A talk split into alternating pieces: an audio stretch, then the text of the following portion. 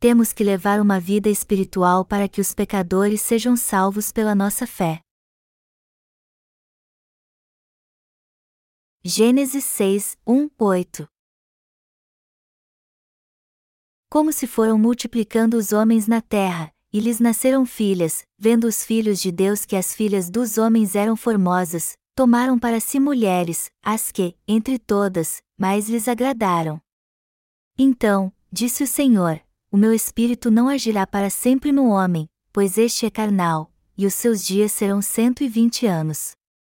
Ora, Naquele tempo havia gigantes na terra, e também depois, quando os filhos de Deus possuíram as filhas dos homens, as quais lhes deram filhos, estes foram valentes, varões de renome, na antiguidade. Viu o Senhor que a maldade do homem se havia multiplicado na terra e que era continuamente mal todo o desígnio do seu coração, então, se arrependeu o Senhor de ter feito o homem na terra, e isso lhe pesou no coração. Disse o Senhor: farei desaparecer da face da terra o homem que criei, o homem e o animal, os répteis e as aves dos céus, porque me arrependo de os haver feito. Porém Noé achou graça diante do Senhor. Assim diz a genealogia de Adão em Gênesis capítulo 5. Este é o livro da genealogia de Adão. No dia em que Deus criou o homem, à semelhança de Deus o fez, e homem e mulher os criou, e os abençoou, e lhes chamou pelo nome de Adão, no dia em que foram criados. Viveu Adão cento e trinta anos, e gerou um filho à sua semelhança, conforme a sua imagem, e lhe chamou Sete. Depois que gerou a Sete, viveu Adão oitocentos anos, e teve filhos e filhas. Os dias todos da vida de Adão foram novecentos e trinta anos, e morreu. Gênesis 5, 1, 5 a palavra viveu nesta passagem não significa viver e depois morrer. O que significa então? A palavra hebraica para viver é shaya, e além de viver neste mundo, ela quer dizer também restaurar a vida, dar vida, reviver ou resgatar. Em outras palavras, Adão também recebeu a salvação porque creu na justiça de Deus da mesma forma que nós, e também pregou o Evangelho da água e do Espírito para os que haviam caído em pecado a fim de que eles também pudessem receber a remissão de pecados. Foi assim que ele fez a obra de levar uma nova vida aos perdidos antes de ir para Deus. Após ter um encontro com o Senhor, e ao longo de toda a sua vida, Adão fez a obra junto com ele. Adão viveu para salvar outras almas por toda a sua vida. É exatamente assim deve ser a vida de um justo, como nos diz a Bíblia. Após recebermos a remissão de pecados crendo no Evangelho da água e do Espírito, e até irmos para junto do Senhor, temos que fazer a obra que leva as pessoas a receber uma nova vida. Os justos não têm outra escolha senão salvar as pessoas deste mundo dos seus pecados para depois irem para junto de Deus nós que pregamos o Evangelho da água e do Espírito hoje em dia na verdade vivemos um décimo do tempo de vida dos nossos pais na fé. As pessoas hoje dizem que quem vive mais de 80 anos tem uma vida longa. Quando eu vejo as pessoas de idade, eu tenho um grande respeito por elas. O simples fato de viver neste mundo tão duro até hoje e ter enfrentado inúmeras dificuldades já é um motivo para que eu as respeite. Só que nossos pais na fé viveram dez vezes mais do que as pessoas de hoje, como a vida deve ter sido dura para eles então? Eu realmente respeito aqueles, que mesmo depois de muito tempo, ainda continuam pregando a justiça de Deus e mantendo sua fé intacta. Nós temos que pensar que rumo estamos dando à nossa vida. Eu acabei de fazer 50 anos, mas confesso que minha vida foi dura como a de Jacó. O que estou dizendo é que se minha vida acabasse agora, eu já passei por muitas coisas, coisas difíceis. Eu sei que o mesmo aconteceu com todos vocês também. Eu acho que vocês concordam comigo que, apesar de não termos vivido muito, todos nós já passamos por momentos difíceis em nossa vida. No entanto, quando o Senhor voltar a essa terra, os que creem no Evangelho da água e do Espírito irão para o seu reino. Mas até que ele volte, temos que continuar firmes fazendo a obra de Deus para que um dia possamos nos alegrar junto a ele. E para fazermos isso enquanto estamos nessa terra, temos que nos dedicar pela fé ao Evangelho da Justiça de Deus. Vemos que nossos pais na fé viveram cerca de 900 anos antes de partir, e isso quer dizer que eles fizeram a obra de Deus todo este tempo e depois voltaram para Deus. E nós, por nossa vez, também temos que fazer a obra de Deus de todo o nosso coração antes de irmos para junto dele. Todos nós, enquanto vivermos, queremos nos dedicar à obra da pregação do Evangelho da Água e do Espírito de Deus e depois ir para junto dele. Quando o reino milenial tiver início no futuro, nós viveremos mil anos como reis e depois iremos para o reino eterno dos céus. Nossos pais na fé viveram quase mil anos, então eu acredito que Deus restaurará nossa idade original na época do reino milenial. Qual a nossa função como justos nessa terra? dar testemunho do Evangelho da água e do Espírito a todos neste mundo. Temos que ensinar aos justos deste mundo que eles precisam defender sua fé no Evangelho da água e do Espírito. Portanto, não podemos ser negligentes na pregação do Evangelho da água e do Espírito em todo o mundo. Se negligenciarmos esta importante tarefa, de quem as pessoas deste mundo ouvirão o Evangelho da salvação? Se isso acontecer, o homem não ouvirá o evangelho da verdade e, por esta razão, não receberá a remissão de pecados e terá uma vida miserável por causa deles. A Bíblia diz que o Senhor voltará para nós quando cumprirmos o ministério de dar testemunho dele até os confins da terra.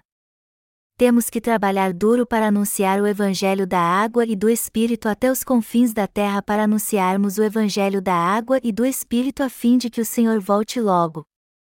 Se quisermos realmente ter um encontro o Senhor logo, temos que pregar o Evangelho da água e do Espírito mais rápido. Quando começou a corrupção espiritual dos justos? A corrupção espiritual dos justos começou quando eles tentaram fazer a obra de Deus com aqueles que não conheciam o Evangelho da água e do Espírito. Se os justos que foram libertos do pecado crendo no Evangelho da água e do Espírito fizerem a obra de Deus com os pecadores, eles denegrirão a justiça de Deus e acabarão amaldiçoados e arruinados. Se isso acontecer, eles também serão amaldiçoados por Deus e isso acontecerá com outras almas também. Os que se tornaram justos crendo no Evangelho da água e do Espírito não podem casar com pecadores, muito menos fazer a obra de Deus com eles. O texto bíblico deste capítulo nos mostra que o mundo se corrompeu quando os filhos de Deus viram a beleza das filhas dos homens e as tomaram como esposas. Vemos aqui que não era permitido aos justos se juntar aos pecadores e viver com eles. Se isso acontecesse, os justos jamais produziriam frutos de justiça. O texto nos diz que os filhos de Deus viram a beleza das filhas dos homens e as tomaram como esposas.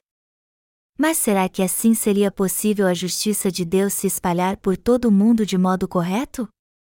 O Evangelho da água e do Espírito poderia ser pregado em todo o mundo se justos e pecadores se misturassem? Impossível. Os justos que se casaram com pecadores podem pregar o Evangelho da água e do Espírito aos outros? Não, não podem. Se uma pessoa casar com um pecador e tentar fazer a obra de Deus, ele não conseguirá fazê-la corretamente. Vamos dizer que um justo casou com uma pecadora e esta união gerou um filho. Mas será que a esposa pecadora deste justo vai permitir que ele ensine ao seu filho o evangelho da água e do espírito? Se a esposa ainda é pecadora, ela é espiritualmente contrária ao seu marido e não vai permitir que ele pregue para seu filho o evangelho da água e do espírito. A divergência entre eles será muito grande e eles dirão: Querido, pare de falar sobre isso agora. Você não está vendo que a criança ainda não entende isso? Se seu desejo é crer num Deus como este, melhor nos divorciarmos. Nós não podemos mais viver juntos os pecadores não possuem a verdadeira fé que seus cônjuges possuem. É por isso que eles são frontalmente contra os que creem na justiça do Senhor. Imagine como você iria sofrer se algo assim de fato acontecesse com você. Você vai sofrer muito caso se case com um pecador. As pessoas se casam quando têm interesses em comum e concordam em seguir na mesma direção. Porém, se seus objetivos forem diferentes, seu casamento não será feliz. Quando um homem e uma mulher se casam, eles fazem declarações de amor: Você é meu docinho. Você é meu amor. Seus olhos brilham com a luz do luar. Mas, como o passar do tempo, se sua fé não for a mesma, eles acabarão se separando. Se alguém que crê no Evangelho da água e do Espírito se casar com uma pessoa que não recebeu a remissão de pecados, isso será o mesmo que viver com o inimigo. Seria melhor viver com o inimigo do que passar por uma situação destas. Você já viveu assim? Há alguém aqui vivendo assim hoje? Se há, pregue o Evangelho da água e do Espírito para o seu cônjuge. Depois ore a Deus para quebrantar seu coração a fim de que ele ou ela o aceite. Os irmãos mais novos devem seguir o que dizem os líderes da igreja e se casar com alguém que nasceu de novo a fim de levar uma vida justa trabalhando para o Evangelho. Mas se não fizerem isso, se recusarem a receber a orientação da igreja e casarem com quem não crê no Evangelho da água e do Espírito, sua vida espiritual com certeza vai ser um inferno. Portanto, os justos não podem viver de bom grado com os pecadores. Os pecadores não entendem quando os justos sorriem. Eles não entendem e perguntam: por que aquela pessoa está rindo assim?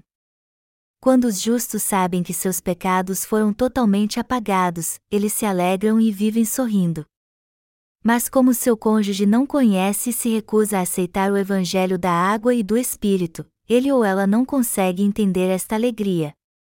E já que eles não conseguem se entender por causa disso, eles não se dão bem e sua convivência acaba sendo muito ruim. Para que este problema não aconteça então, um justo deve ter uma esposa justa. E ele deve fazer a obra de Deus com outro justo. Ele tem que trabalhar com aqueles que creem no Evangelho da água e do Espírito. Se os justos se misturarem com os ímpios, eles trarão sobre si a ira de Deus. Então, os nascidos de novo precisam se unir para fazer a obra de Deus e pregar o Evangelho.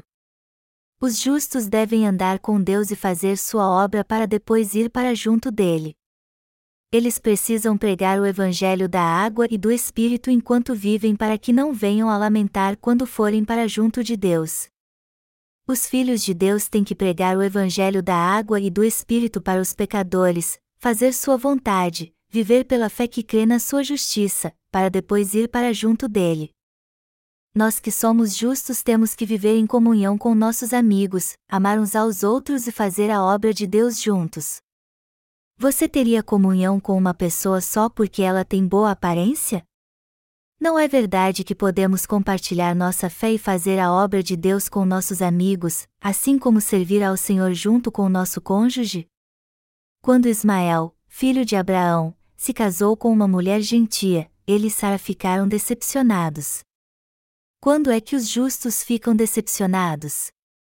Eles sofrem e ficam decepcionados quando os filhos de Deus, membros da sua família espiritual, percorrem um caminho de maldição ao invés de receber o favor de Deus. Quando os filhos de Deus viram a beleza das filhas dos homens, as tomaram como esposas e passaram a viver com elas, o Senhor ficou muito decepcionado. E qual foi o resultado disso? Então, disse o Senhor: O meu espírito não agirá para sempre no homem, pois este é carnal, e os seus dias serão cento e vinte anos. Gênesis 6 horas e 3 minutos. O meu espírito não agirá para sempre no homem, esta foi a maldição de Deus. Ouça bem, os justos têm que viver com os justos. Vocês estão entendendo? Se os justos se unirem aos pecadores, isso será o fim do seu relacionamento com Deus. Se isso acontecer, o Espírito de Deus, que é o Espírito Santo, não estará mais com vocês. Quando isso acontece, as bênçãos de Deus na vida do justo cessam totalmente. Esta será a consequência do seu erro. Os filhos de Deus, encantados com a beleza das filhas dos homens, viram-nas como objeto do seu desejo, e por isso não pregaram o evangelho da verdade para elas. A queda. Gênesis 6 horas e 4 minutos diz claramente: Ora, naquele tempo havia gigantes na terra, e também depois, quando os filhos de Deus possuíram as filhas dos homens, as quais lhes deram filhos, estes foram valentes, varões de renome, na antiguidade. Nos dias de Noé, havia uma tribo de gigantes chamada Nefilim. Os filhos de Deus tomaram as filhas dos homens e geraram filhos, que eram os valentes. Naqueles dias, os justos se juntaram aos pecadores e geraram filhos, e estes filhos foram famosos, poderosos, ricos e valentes. Se os homens de Deus se casarem com pecadores deste mundo, nascerão monstros malignos. E estes filhos nada mais são do que os famosos líderes cristãos. Os líderes famosos das igrejas cristãs do mundo hoje são chamados de evangélicos. Mas estes homens sabem muito bem que não podem ser libertos do pecado pela lei de Deus, e por isso dizem que é possível receber a remissão de pecados crendo apenas no sangue da cruz eles são bem famosos no cristianismo porque ensinam uma doutrina que não é muito diferente dos cristãos legalistas. De um modo geral, os países mais poderosos do mundo são aqueles onde o cristianismo floresceu. E as nações protestantes geralmente vão muito bem. Vamos tomar os Estados Unidos como exemplo. O Evangelho dos Evangélicos, que é parecido com o Evangelho da Água e do Espírito, chegou ao nosso país, a Coreia, algum tempo atrás. E os evangélicos insistem que, já que Jesus apagou todos os nossos pecados apenas com seu sangue na cruz, todos que creem neste sangue podem se tornar justos e sem pecado. Foi assim que a América produziu um grande número de líderes cristãos famosos. Mas eles não creem na perfeita verdade do Evangelho, que é o Evangelho da água e do Espírito, e usam apenas uma parte dele para concluir que, se alguém crê em Jesus, todos os seus pecados são apagados. Deste modo, por entenderem que basta apenas crer em Jesus para não ter mais pecado e se tornar justo, eles ficaram famosos no mundo e são muito prósperos em seu ministério. Estes homens ficaram famosos no cristianismo e ganharam rios de dinheiro, mas eles infelizmente não têm nada a ver com a verdade do Evangelho da água e do Espírito. Aqueles que pregam o verdadeiro Evangelho da salvação, ou seja, o Evangelho da água e do Espírito são respeitados e honrados como estes pregadores famosos? Nenhum deles. Na verdade, ao invés de respeitar os justos que pregam o verdadeiro Evangelho da água e do Espírito a todos neste mundo, eles se iram conosco e nos tratam com muita hostilidade. Quando nós que somos justos falamos do Evangelho da água e do Espírito, os cristãos ficam em dúvida e dizem: por que tenho que acreditar nesse tipo de coisa? Já que eu não tenho pecado mesmo quando eu peco, não há problema algum se eu continuar pecando então, não é verdade? Já que eles não creem na justiça de Deus, eles ficam inventando desculpas sem sentido para não crer no verdadeiro Evangelho. Para os obreiros do Evangelho da Água e do Espírito, levar os pecadores à salvação do pecado é o mesmo que uma mulher dar à luz a um filho. Leva algum tempo para o bebê nascer depois que uma mulher fica grávida. E isso vem acompanhado de muita dor e sacrifício. Mas depois que o bebê nasce, a dor do parto acaba e só a alegria pelo nascimento da criança. As mães espirituais também sentem dor e sofrem para fazer com que uma alma perdida receba a remissão de pecados crendo no Evangelho da água e do Espírito. E elas não abandonam filhos espirituais recém-convertidos, mas os alimentam e cuidam deles até eles se tornarem obreiros fiéis de Deus. Só que alguns deixam a igreja, embora creiam no Evangelho da água e do Espírito eles voltam para a igreja deste mundo e se unem aos cristãos que ainda não nasceram de novo. Mas por que eles fazem isso? Porque o objetivo da sua vida não é gerar filhos espirituais, mas prosperar materialmente. Eles ficam famosos dentro do cristianismo e neste mundo. Isso porque pregam o evangelho parecido com o evangelho da água e do espírito. Mas, infelizmente, o evangelho que eles pregam, ou seja, o evangelho evangélico, não leva ninguém a receber a remissão de pecados.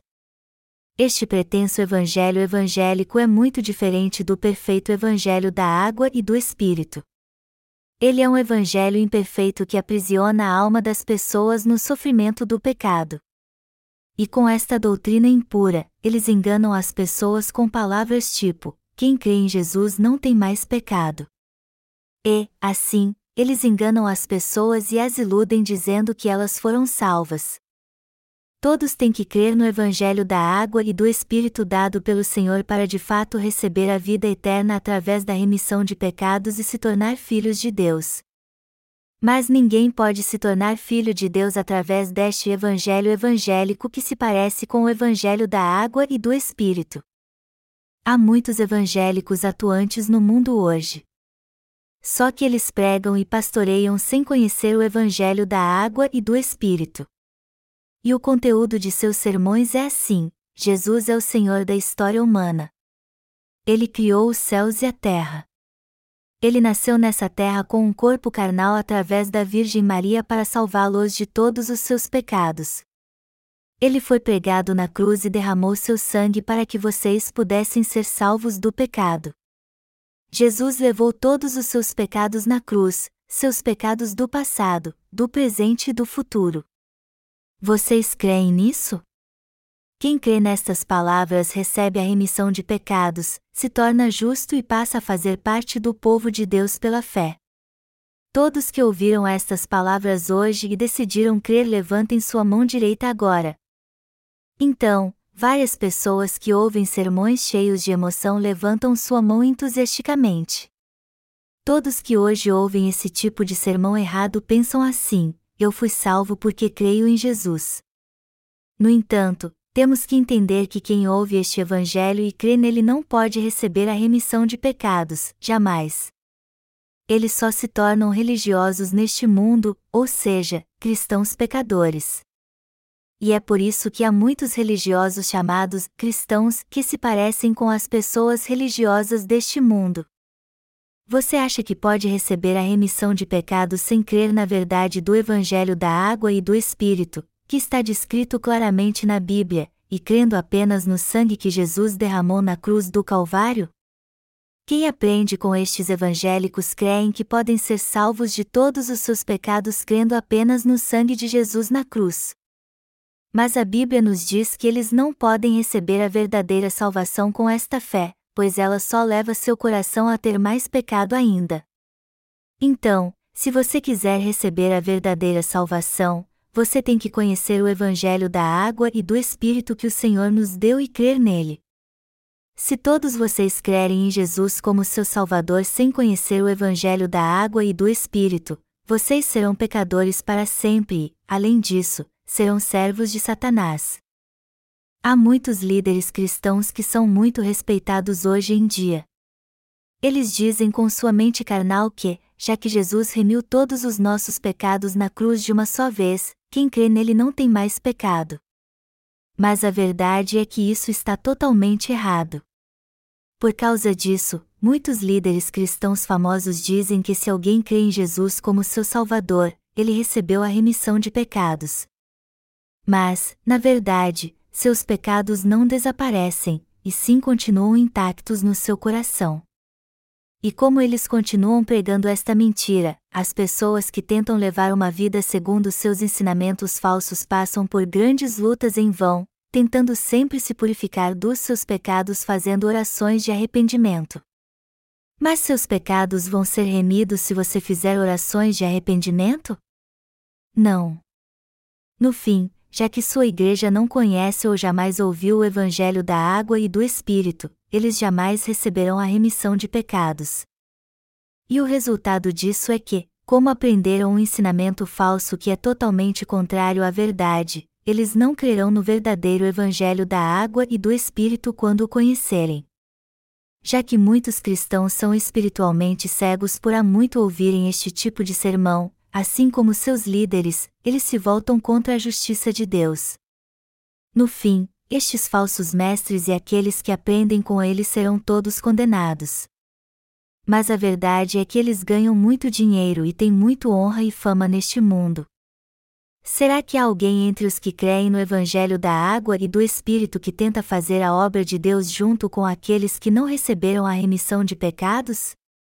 Há alguém entre vocês que pretende se casar e ter filhos para que eles sejam famosos? Há muitos entre os nascidos de novo também que colocam suas esperanças em seus filhos. Estes estão fazendo algo errado e serão castigados por isso. Você ainda deseja ser muito próspero neste mundo e viver como um milionário mesmo sabendo que sua alma vai para o inferno? Se há alguém aqui que deseja isso, você tem um problema muito sério perante Deus. Você pode até fazer isso, mas saiba que terá que assumir a responsabilidade pelos seus atos. Se vocês quiserem fazer isso, saibam que nem tudo sairá como vocês planejarem. Isso porque a volta de Jesus está muito próxima. Portanto, nenhum justo deve se misturar com as pessoas deste mundo que não creem no Evangelho da água e do Espírito. Quando o justo se mistura com os que não creem na justiça de Deus, isso é o mesmo que vender a própria alma. E esse tipo de gente ainda leva as pessoas do mundo à destruição. A salvação deste mundo depende dos justos que agora pregam o evangelho da água e do Espírito. A bênção do justo neste mundo depende se ele prega ou não o evangelho da água e do Espírito. Os que creem no evangelho da água e do Espírito dado por Deus não podem viver com as pessoas do mundo. Se os justos buscarem as coisas deste mundo e as cobiçarem, e se eles desejarem mulheres que não nasceram de novo, isso arruinará tanto seu corpo como seu espírito, e o mesmo acontecerá com as pessoas deste mundo. Em outras palavras, se os justos tiverem comunhão com as pessoas deste mundo, não somente eles serão destruídos, mas elas também serão. Vocês estão entendendo? Deus acabou com este mundo enviando o dilúvio porque os justos se misturaram com pessoas deste mundo. Está escrito em Gênesis 6, 5 e 7. Viu o Senhor que a maldade do homem se havia multiplicado na terra e que era continuamente mal todo o desígnio do seu coração, então, se arrependeu o Senhor de ter feito o homem na terra, e isso lhe pesou no coração. Disse o Senhor: Farei desaparecer da face da terra o homem que criei, o homem e o animal, os répteis e as aves dos céus, porque me arrependo de os haver feito. Ao olhar para o mundo naqueles dias, Deus viu que não poderia esperar nada dos justos. Isso porque eles se corromperam espiritualmente, assim como todas as pessoas. Os justos, em outras palavras, não pregaram o evangelho da água e do espírito e tomaram as filhas dos homens como esposas. Por isso não conseguiram cumprir sua função. Foi isso que aconteceu naquela época, quando os justos não pregaram o evangelho da água e do espírito às pessoas deste mundo e só queriam alegrar seu coração comendo e bebendo. Eles não se preocupavam com seu pecado, faziam todo tipo de coisa errada e viviam dissolutamente. E Deus lamentou quando viu isso tudo. Eu não consigo mais suportar estes que eu criei, pois seu coração tem se inclinado para o mal eu tenho que destruir todos eles. Deus então decidiu condená-los. Os pensamentos e os planos do coração de todos nos dias de Noé eram maus, então Deus decidiu condená-los. Ele sabia que não havia mais esperança para este mundo e o destruiu pela água. Ainda há esperança neste mundo por causa daqueles que mantêm a fé no Evangelho da água e do Espírito e pregam este Evangelho. Acidentes estranhos e catástrofes naturais estão acontecendo em vários lugares e o mundo parece estar vivendo uma crise, mas ainda está tudo bem. Quando vejo algo terrível acontecer, mas logo depois tudo voltar ao normal, eu percebo que Deus ainda tem esperança na sua igreja que está pregando o Evangelho da água e do Espírito no mundo todo. E já que os justos ainda estão pregando o verdadeiro Evangelho da água e do Espírito em todo o mundo e as pessoas estão ouvindo, ainda há esperança, espiritualmente falando. Já que os filhos de Deus ainda estão cumprindo fielmente sua função, Deus está permitindo que a terra continue a existir. A verdade é que este mundo está se deteriorando. Você já percebeu quanta corrupção há nessa terra? Quando Deus olha para a inclinação do coração e os atos das pessoas deste mundo, parece que não há diferença entre os dias de hoje e os de Noé. E parece que hoje em dia é ainda pior do que nos dias de Noé. Eu não sei exatamente como eram as coisas neste mundo nos dias de Noé, mas o nível da sua maldade com certeza era tão grande que Deus resolveu destruir a todos com o dilúvio. E o mesmo acontece hoje, pois quando Deus olha para a inclinação, os pensamentos e os atos das pessoas, ele vê que todos merecem ser destruídos. Você não concorda? Este mundo merece mesmo ser aniquilado, mas Deus está sendo paciente. Isso porque ainda há pessoas que pregam o evangelho da água e do Espírito e creem nele. Deus ainda não destruiu essa terra porque há pessoas em seu país e no exterior pregando o evangelho da água e do Espírito. Ao ver como era grande a maldade do homem e que a intenção do seu coração também era má, Deus varreu da face da terra toda alma vivente. Seu coração e sua mente estão unidos para pregar o evangelho da água e do Espírito? Os justos por vezes fazem coisas ruins e perdem a direção, mas geralmente não gostam das pessoas que são contra a justiça de Deus e se opõem ao Evangelho da água e do Espírito. E mesmo quando sua carne é fraca, eles querem servir ao Evangelho da água e do Espírito, viver para este verdadeiro Evangelho e fazer a obra juntos, por menor que seja a sua ajuda.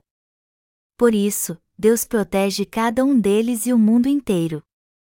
Se o Senhor permitir que uma guerra nuclear aconteça neste mundo, isso será o fim para todos nós.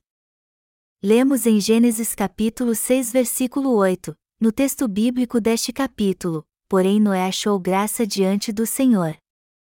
Noé foi alguém como nós, mas Deus lhe concedeu sua graça e salvação, com a qual ele pôde servir a sua justiça, ou seja, ele lhe deu sua graça para pregar o evangelho da salvação ele lhe deu sua graça para trabalhar com outros para cumprir a vontade de Deus e criar um novo mundo. Havia muitos justos descendentes de Noé naquela época, mas eles se deixaram contaminar pelo mundo e todos eles acabaram morrendo espiritualmente. Mas Deus concedeu a Noé e à sua família uma graça especial. Podemos dizer que ele criou um mundo novo a partir de Noé. Deus destruiu a todos com o dilúvio nos dias de Noé, e hoje nós existimos por causa de Noé e sua família. Todos são descendentes de Adão e, de certa forma, Noé também é nosso antepassado, alguém que devemos sempre nos lembrar quando está chovendo e quando o Evangelho é pregado. Ele é o nosso antepassado na fé.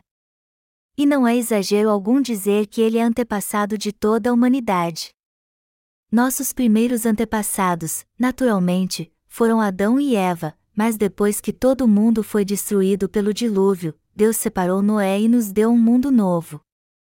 Deus gerou toda a humanidade desde o dilúvio até hoje através da família de Noé. Deus salvou a todos neste mundo com o Evangelho da água e do Espírito. Ele nos deu o Evangelho da água e do Espírito e criou este novo mundo para nós a fim de nos dar a verdadeira salvação como havia prometido ele nos leva a pregar o Evangelho da água e do Espírito a todas as pessoas a fim de que logo possamos viver no reino milenial. Em outras palavras, Deus nos confiou a obra de salvar pessoas dos seus pecados. Nós estamos trabalhando em prol do Evangelho do Senhor agora porque Ele nos deu sua graça. Todos nós viemos a esta igreja, servimos ao Senhor, ouvimos o Evangelho da água e do Espírito, encontramos nossos irmãos que também receberam a remissão de pecados e podemos servir ao Evangelho neste mundo, tudo isso por causa da Sua graça. Nós recebemos a graça especial de Deus, assim como Noé recebeu também. Portanto, todos nós recebemos esta graça especial de Deus. Deus criou um mundo novo através de Noé. E hoje Ele está fazendo esta mesma obra através de mim e de vocês. Sem dúvida estamos fazendo a maior obra que poderíamos para trazer o reino celestial a essa terra. Apesar de sermos falhos, é algo maravilhoso crermos na justiça de Deus, mudarmos nosso coração e voltarmos para a verdadeira fé a fim de fazermos a obra de Deus. De modo algum odiamos a justiça de Deus. Deus, eu não odeio a sua justiça. E eu não odeio o evangelho da água e do Espírito também. E embora eu esteja propenso a olhar para trás e me desviar por causa das minhas fraquezas, eu de modo algum desprezo o Evangelho da água e do Espírito. É assim que devemos orar de coração. Aqueles que realmente creem na justiça de Deus recebem suas bênçãos. Nós hoje estamos fazendo a boa obra que concede uma nova vida às pessoas, e por isso herdamos a genealogia dos justos, que é a obra que Adão e Eva fizeram. Por que podemos fazer esta obra tão importante de servir à justiça de Deus e pregar o Evangelho da água e do Espírito? Porque herdamos a genealogia espiritual de Adão. Como podemos fazer a mesma obra que os servos de Deus da Bíblia fizeram? Não é pela graça de Deus. De fato, somos muitos gratos à graça de Deus. Não foi só Noé que recebeu a graça de Deus, nós a recebemos também. Quem ouve o Evangelho da água e do Espírito recebe a remissão dos seus pecados e uma graça tremenda de Deus. E nós que servimos a Deus também recebemos sua graça. Nossa vida é o amor de Deus. O próprio fato de vivermos assim é uma bênção de Deus. O fato de vocês estarem aqui na igreja me ouvindo pregar a palavra de Deus é o mesmo que receber uma graça especial. Como alguém como eu pode pregar a palavra de Deus, crer na sua justiça e servir ao Evangelho do Senhor? Como é possível, através de pessoas como nós, outras pessoas ouvirem o Evangelho da água e do Espírito que purifica seus pecados que são mais densos que as nuvens do céu e mais escuros que tinta preta? Tudo isso vem da graça de Deus. Deus está trabalhando através de nós. Ele nos salvou do pecado. Portanto, recebemos a suprema graça de Deus. Nosso Deus criou um novo mundo para nós. E ele hoje está ocupado criando o reino milenial assim como novos céus e nova terra. Você e eu de fato recebemos uma graça tremenda. Amados irmãos, aos olhos de Deus somos aqueles que receberam a mesma graça que Noé. Quando penso nisso, não tem como eu não ser grato a Deus por ter encontrado o Evangelho da água e do Espírito e ter fé neste fabuloso Evangelho. Houve um tempo em que eu cria de todo o coração que podia ser purificado dos meus pecados se cresce apenas no sangue da cruz, devido ao fato de ter ouvido esse tipo de evangelho várias vezes. Só que ele nunca poderia tirar os pecados do meu coração. No entanto, eu pude ter certeza da minha salvação através do Evangelho da água e do Espírito pela graça de Deus. Depois disso eu comecei a pregar o Evangelho da água e do Espírito a todos que eu conhecia. É algo conhecido nos céus que nós que pregamos o Evangelho da água e do Espírito somos pessoas importantes. Só de abrirmos nossos lábios e falarmos a verdade estaremos pregando o Evangelho da água e do Espírito. Alguns de nós certamente já ouviram tanto o Evangelho da água e do Espírito que estão com os ouvidos cansados. Não há um dia sequer que eu não procure pregar o Evangelho da água e do Espírito. Eu não poderia viver neste mundo se não existisse o Evangelho da água e do Espírito. E eu sei que você também pensa assim. O Senhor salvou a todos neste mundo com o Evangelho da água e do Espírito. Então, nós não poderíamos viver um dia sequer se não fosse este verdadeiro Evangelho. O precioso Evangelho que o Senhor nos deu vindo pela água e pelo sangue apagou todos os nossos pecados, como podemos esquecer este Evangelho da água e do Espírito então? Como poderíamos pregar as poderosas boas novas que levam as pessoas a receber a salvação se não tivéssemos o Evangelho da água e do Espírito? Como poderíamos viver sem este Evangelho? nós jamais poderíamos servir à justiça de Deus sem este Evangelho. Como poderíamos seguir a justiça de Deus? Como poderíamos orar a Deus, adorá-lo e sempre glorificá-lo? E como poderíamos orar sem cessar e ser gratos a Ele por todas as coisas? O Evangelho da água e do Espírito nos faz felizes, nos leva a exaltar a Deus, nos torna gratos, nos faz servi-lo e nos leva a ter uma vida justa de fé na presença de Deus. E ele também nos leva a fazer a boa obra de salvar muitas almas do pecado para Deus. tudo isso pela graça de Deus. Como poderíamos olhar uns para os outros sem ter que esconder nossa vergonha se não fosse pelo Evangelho da água e do Espírito? Nossos pecados nunca seriam apagados se não fosse o Evangelho da água e do Espírito. E se fosse assim, como poderíamos viver tanto tempo neste mundo tão cruel? Que esperança teríamos se não existisse este Evangelho? Nosso futuro seria sombrio e temeroso. A Bíblia diz: Agora, pois, permanecem a fé, a esperança e o amor, estes três, porém o maior destes é o amor. 1 Coríntios 13 horas e 13 minutos. Por ter nos amado tanto, Deus nos deu o evangelho da água e do Espírito para nos salvar do pecado e do juízo. Por isso que somos salvos crendo na justiça de Deus. Nós fomos salvos do pecado e recebemos a vida eterna, e por isso temos a esperança de que entraremos no reino de Deus.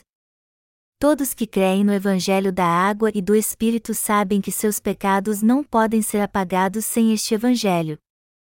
Quando cremos na palavra da verdade, ou seja, no Evangelho da água e do Espírito, todos os nossos pecados, que são como as mais densas nuvens, são apagados na mesma hora.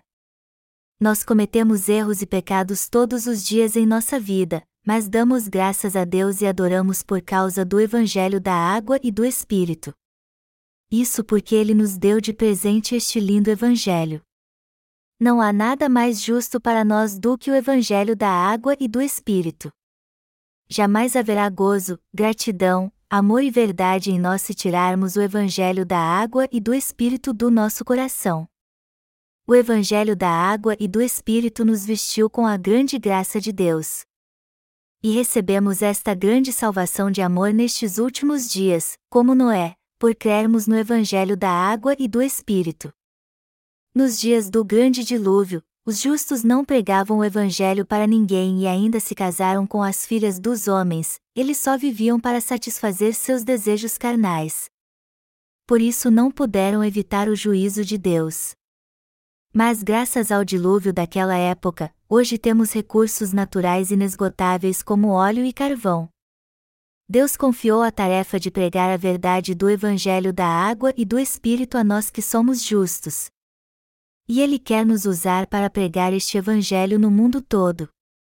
Apesar de sermos fracos, Deus nos deu a função de evangelistas a fim de pregarmos esta verdadeira salvação. Ainda há muita gente neste mundo que não recebeu a remissão de pecados. E o Senhor nos disse claramente para pregarmos o Evangelho da água e do Espírito em todo o mundo.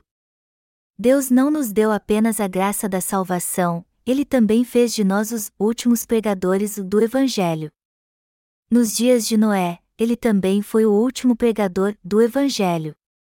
Portanto, somos os últimos pregadores do Evangelho hoje em dia. Nós não sabemos quando será o fim do mundo. Ninguém sabe. Mas sabemos que não nos resta muito tempo para pregar o Evangelho. Então, quando surgir a oportunidade, temos que nos esforçar ao máximo para fazer isso. Por acaso poderemos pregar o Evangelho com eficácia quando o coração das pessoas estiver endurecido e vier o caos a todos os lugares através de inundações, tsunamis, terremotos e guerra nuclear? nós não poderemos pregar o Evangelho quando isso acontecer. Assim como Deus encheu Noé de esperança para ele pregar o Evangelho naquela época, Ele está nos dando esperança hoje também. Isso porque só podemos ter esperança em meio aos que creem no Evangelho da água e do Espírito. Os que creem no Evangelho da água e do Espírito são aqueles que receberam de Deus uma graça especial. Amados irmãos, vocês certamente não viverão até os 900 anos, mas eu espero que vocês vivam o bastante e façam todo o possível para pregar o Evangelho da água e do Espírito até seu último dia de vida dado pelo Senhor. Temos que crer na justiça do Senhor e andar de mãos dadas com Ele.